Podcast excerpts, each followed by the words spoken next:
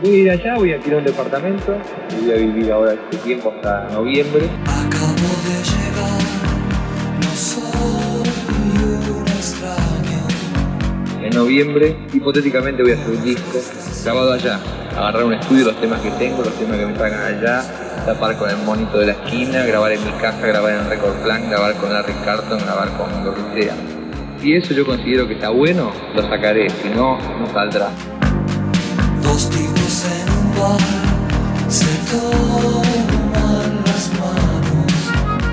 Y yo fui a comprar instrumentos y nunca había estado en New York.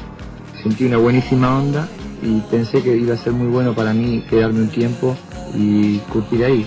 Eso significa que tener amigos, ir a clubes, tratar de tocar con alguien y eso. Y sentí que hubo una bienvenida así, de, feeling, de, de onda, como bienvenido. Y me quedé, empecé a trabajar, a hacer mis cosas en mi casa con mis grabadores y cuando empezó no tenía ni, idea de grabar clics modernos, ni siquiera el título. El título clics es como el disparo de una foto, puede ser. Después encontré un tipo que mata que se llama Joel Blaney, que venía de grabar Combat Rock de los Clash. Charlie me dice, tengo ganas de hacer un disco y conocí a un ingeniero de grabación buenísimo, se llama Joe Blaney, y queremos grabar en Electric Ladyland. Eh, me dice, ¿querés el bajista? y ahí empezó la grabación de clics modernos que me pareció que era una estética propia y a pesar de que yo tocara el bajo, no era un intento de hacer Serú Girán sin Serú Girán. Era claramente un disco de él y tenía la impronta de él.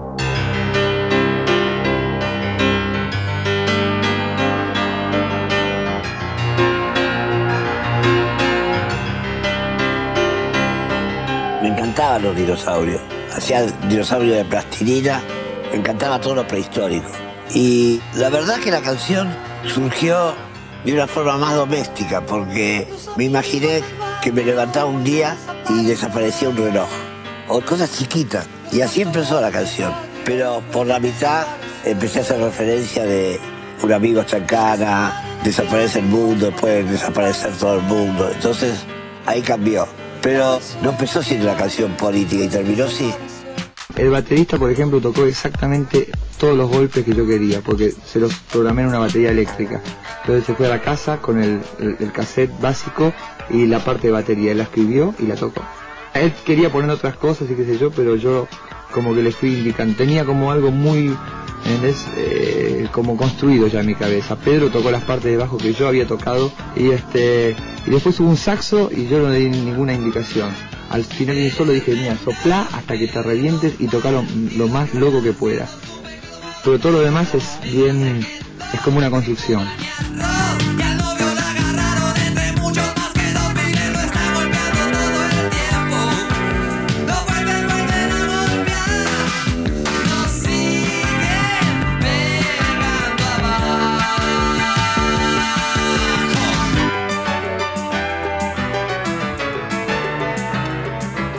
Lo que quiere decir el tema es como que todos argentinos tenemos un defecto internacional, ya es nuestro defecto.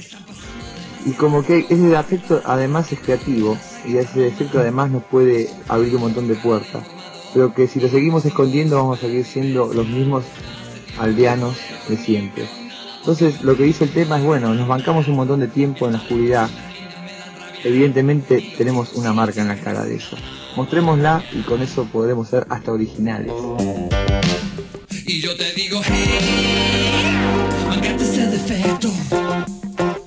Aunque te arregle las gomas, nena, seguirás siendo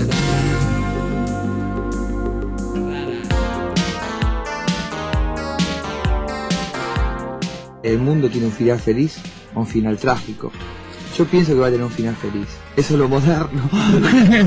Pero es así, este, como que hay una nueva corriente de pensamiento donde se piensa de que no va a haber un apocalipsis, sino se piensa de que va a haber una sola cultura universal que va a abarcar a todos los países, donde un país va a ser una rueda del auto, otro país va a ser la ventana, otro país va a ser los farolitos, otro país va a ser la nafta. Entonces, ¿para qué bombardear a nuestro vecino que nos hace la puerta del auto? Yo pienso que o se llega a eso o se llega a pensar yo soy blanco y lindo y vos sos negro y feo, vos sos amarillo y yo soy rojo y toda esa serie de divisiones estúpidas que dividen a la gente. Entonces pienso como que el mundo ya es demasiado chico. No es grande, ya es chico, chico de espacio. ya, ya chico, despacio, te tomas un avión y estás en dos minutos en cualquier lado. Y tu realidad cambia así. Y te vas a la India y es diferente, y te vas a China y es diferente, y venís acá y es diferente, y toda una cultura diferente, pero en el fondo es Ebony and Ivory. ¿Viste? Es negro y blanco, ¿viste? ¿Convivimos o nos matamos? Entonces tenemos que aprender a vivir no solamente entre argentinos, entre naciones, entre gente que piensan diferentes a uno.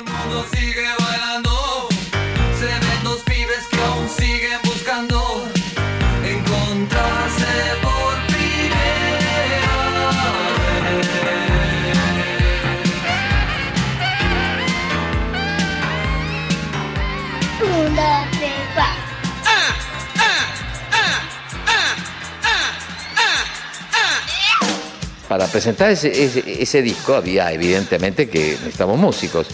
Entonces se llamaron a los abuelos, Basterrica, López, Calamaro. Después vino la presentación de Clicks modernos y dijimos, bueno, los, eh, los abuelos estaban a full laburando. Entonces le dije, bueno, porque Alfredo Todd, ok, a Pablo también, y bueno, ahí Daniel Greenback dijo, mira, tengo un tecladista que vive en Rosario, le compone a Baglietto, probalo, a ver si va a decir a Charlie que que lo pruebe, dale, pero vos traelo, dije yo, Fito Páez. No puedo largar, no puedo salir, no puedo sentir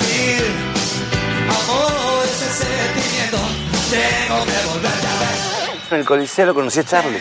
Estaba todo el ronroneo del pundejo del rock y la revista, que yo le tenía envidia, que yo le tenía bronca. Entonces este entró con Andrés Calamaro, los dos vinieron, parecían salidas de una tapa de Vogue. Y nosotros éramos unos pajueranos. Entonces llegó Charlie y se me sentó al lado. Me dice, ¿qué te pasó conmigo? ¿Estás loco? Me dice. Y digo, no, man, yo te amo. Me tiré el pie y me arrodillé y, y así se fue el encuentro. Cuando presentamos Actuar para Vivir, ese año, a fin de año, me acuerdo que él cerró el ferro y dijo, como dice Rosarino Baglietto, dice Actuar para Vivir. Yo decía, no, lo escribí yo, eso lo escribí yo". No puedo pensar, no puedo vivir, no puedo sentir amor, ese sentimiento. Tengo que volverme a ver. Mira, los discos a veces ocurren como experimentos, ¿no?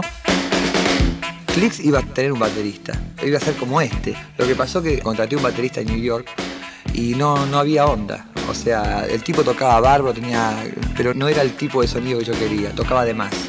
Entonces, bueno, teníamos una batería eléctrica y empezamos a hacer el disco con eso. Y quedó lindo, a mí me encanta cómo quedó. Pero este era una onda como que la banda es muy buena. Lluvia de amor en Paraguay, una flor que se quemó mal. Entonces bajé del avión, fui al estudio y digo, chicos, los temas son estos. Plum. Y los arreglos, no, no hay arreglos. Cada uno toca lo que quiera. Y salió así. Tiene mucho que ver la, eh, la forma que está grabado el disco. Estamos todos tocando juntos. Yo cantando junto con la banda. Pusimos la batería en el medio del estudio, muchos micrófonos de ambiente. El viejo concepto de grabación es todo prolijo, viste, todo sonido muerto. Entonces esto es todo en vivo, no hay toma dos. O nos equivocamos, deja correr, boom. Y después está la mano de allá. Pero ya venía bien grabado de acá. O sea, una cosa que les, les gustó a ellos, a los tipos de allá, fue como que estaba muy bien grabado.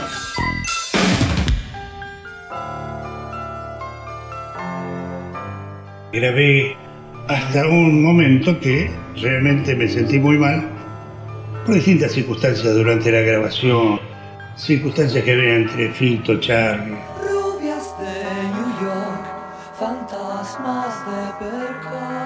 Y ahí realmente me sentí saturado, desaparecí, no quise saber más nada, no quise que me llamaran, nada. ¿Será que nací en el sur?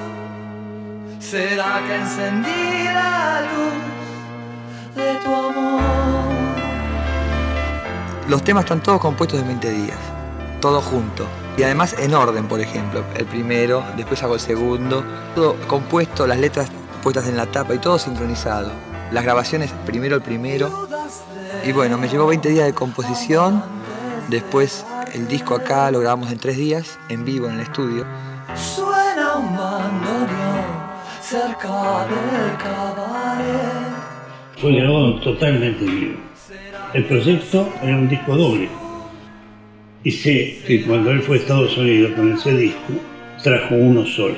Y le quitó diálogos que iba a haber entre tema y tema. Usa tu rumbo, escoge tu disfraz. Y después eh, New York, que ahí ya se, se puso un poco más bravo. Fui a cortar el disco, pero mm, hablé con mi ingeniero allá, con Joe Blaney, y le mostré.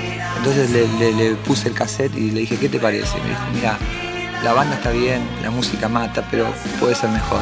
Ok, vamos a hacerlo. Y me quedé un mes allá terminándolo de nuevo. quitó diálogos que iba a haber entre tema y tema. Para mí lo, lo feo de cómo estaba era mucho más lindo. Eso fue el último contacto con Charlie. Yo estoy muy, muy, muy contento con Piano Bar. Lo grabamos casi en vivo, muy poco maquillaje, bien, bien crudo como estaba. Y me parece que es un play lindo porque este, lo siento como rock y lo siento bastante como argentino también, bastante cerca del tango está. No tiene todo un clima así medio, medio como de un pasado y un futuro, es como que rompe un poco con muchas cosas. Y si vas a la derecha cambias hacia la izquierda adelante.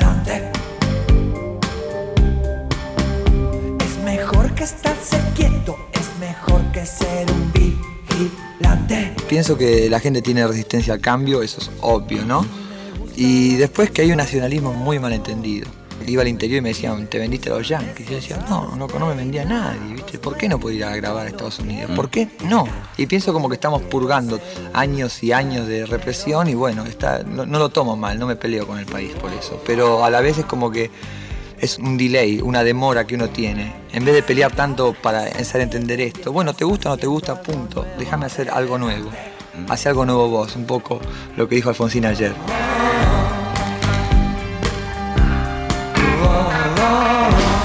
Me siento solo y confundido a la vez. Los analistas no podrán entender. Ya no sé bien qué decir, ya no sé más qué hacer. Todo el mundo loco y yo sin poderte ver. Pero si insisto, yo sé muy bien que conseguiré. Sí, estoy un poco enojado. Conmigo también, ¿eh? No, no vas a creer que eh, cuando uno proteste y es un poco no para uno, ¿no? ¿Por qué no puedo cambiar? ¿Por qué no puedo amarte? ¿Por qué yo no puedo amarte? Quizás porque me bloquearon, porque bla, bla, bla, bla, bla, bla. No sé, eh, yo estoy contento. O sea, contento conmigo y contento con hacer las cosas bien. O sea, acepto las críticas y todo, pero quiero que me muestren algo. No acepto, como el otro día en la televisión, no sé quién, hablando con Martínez, hablaba del rock y que estaba todo mal. Alguien que hizo una letra una vez. No ¿Entendés? Es una falta de respeto, me parece. Opinamos todo, pensamos con la boca abierta. Pero si insisto, yo sé muy bien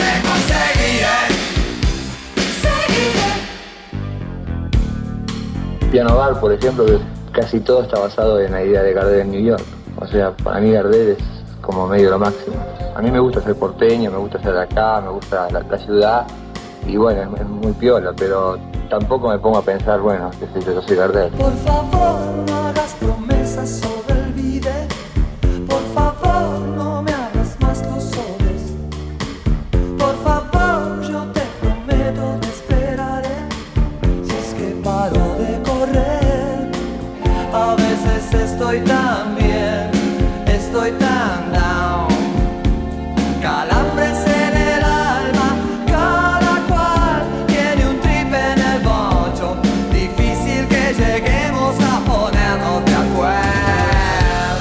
difícil ponerse de acuerdo, pero cuando te pones de acuerdo hay que apreciarlo. Eso es lo que quiere decir el tema. Ok, Si nos ponemos una vez de acuerdo, qué bueno que es, porque es tan difícil.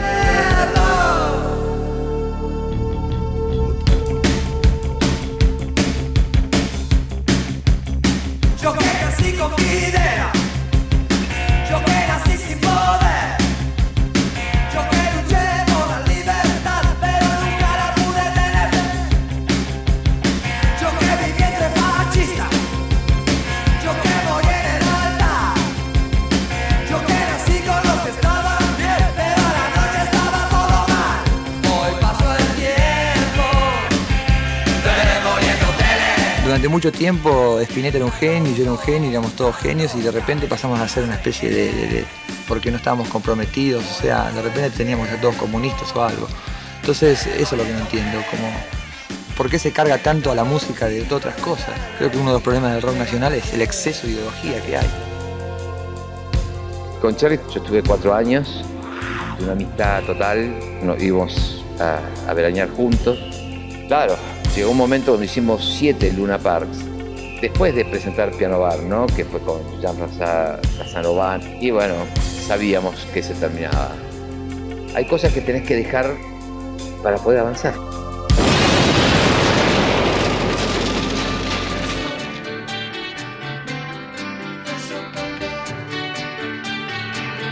Te digo, muy, muy, pocas veces compuse con otras personas. O sea, hice un tema con Spinetta. Eh, em, creo que con Spinetta compuse y con nadie más.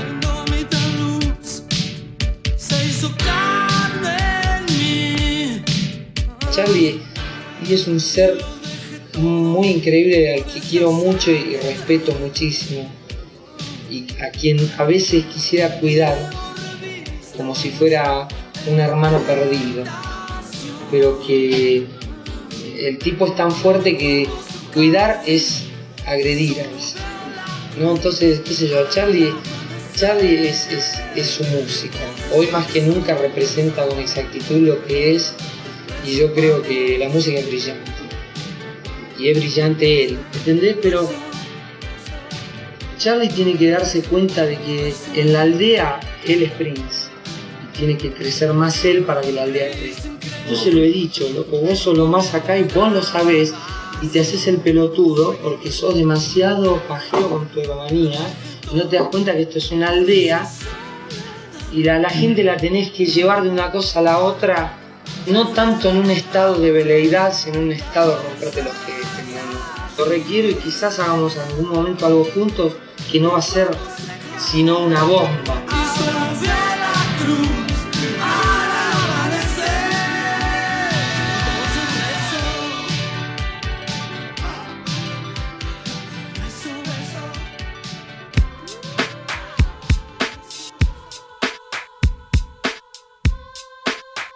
Yo creo que el defecto de Tango 1 fue como que se notaba mucho la diferencia entre las canciones de Pedro y las mías. Entonces tenemos como asunto prioritario componer juntos. Que Gustavo pele una melodía, eh, Pedro arregle algo, yo de repente haga la letra. O sea, la idea es colaboración, es, es no ego. No es excluyente la posibilidad de que Cerati venga con un demo y nos guste y lo hagamos, ¿no? O que yo. Pero la idea es, es zapar ver la alquimia que se produce y digamos hacer una cosa grupal, o sea, porque cada vez que con Lebón y Aznar íbamos arriba pegaba y, y con Cerati es lo mismo. Eso viene un poco de lo que hicieron Pedro y Cerati con Leda Valladares, de cantar bagual, así, hacer escalas.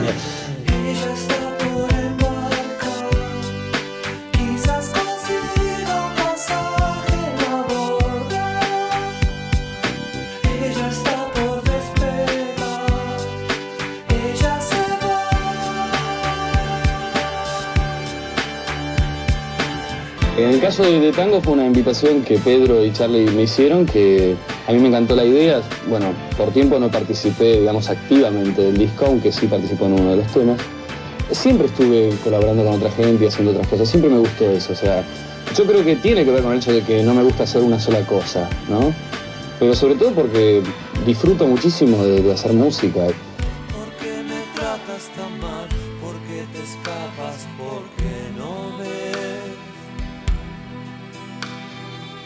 Que si me matas tal vez entre las sombras renaceré. No penses en eso, yo estoy bien. Solamente los espejos quieren mi reflejo esconder. Bueno, es una. En realidad, esto es una prolongación del, del primer tango del año 86. Y bueno, nos tomamos prácticamente nueve meses para hacerlo. Y todo a partir de esta sesión de improvisación salieron por lo menos tres canciones del disco. Aunque quería iniciar por esta sesión de improvisación.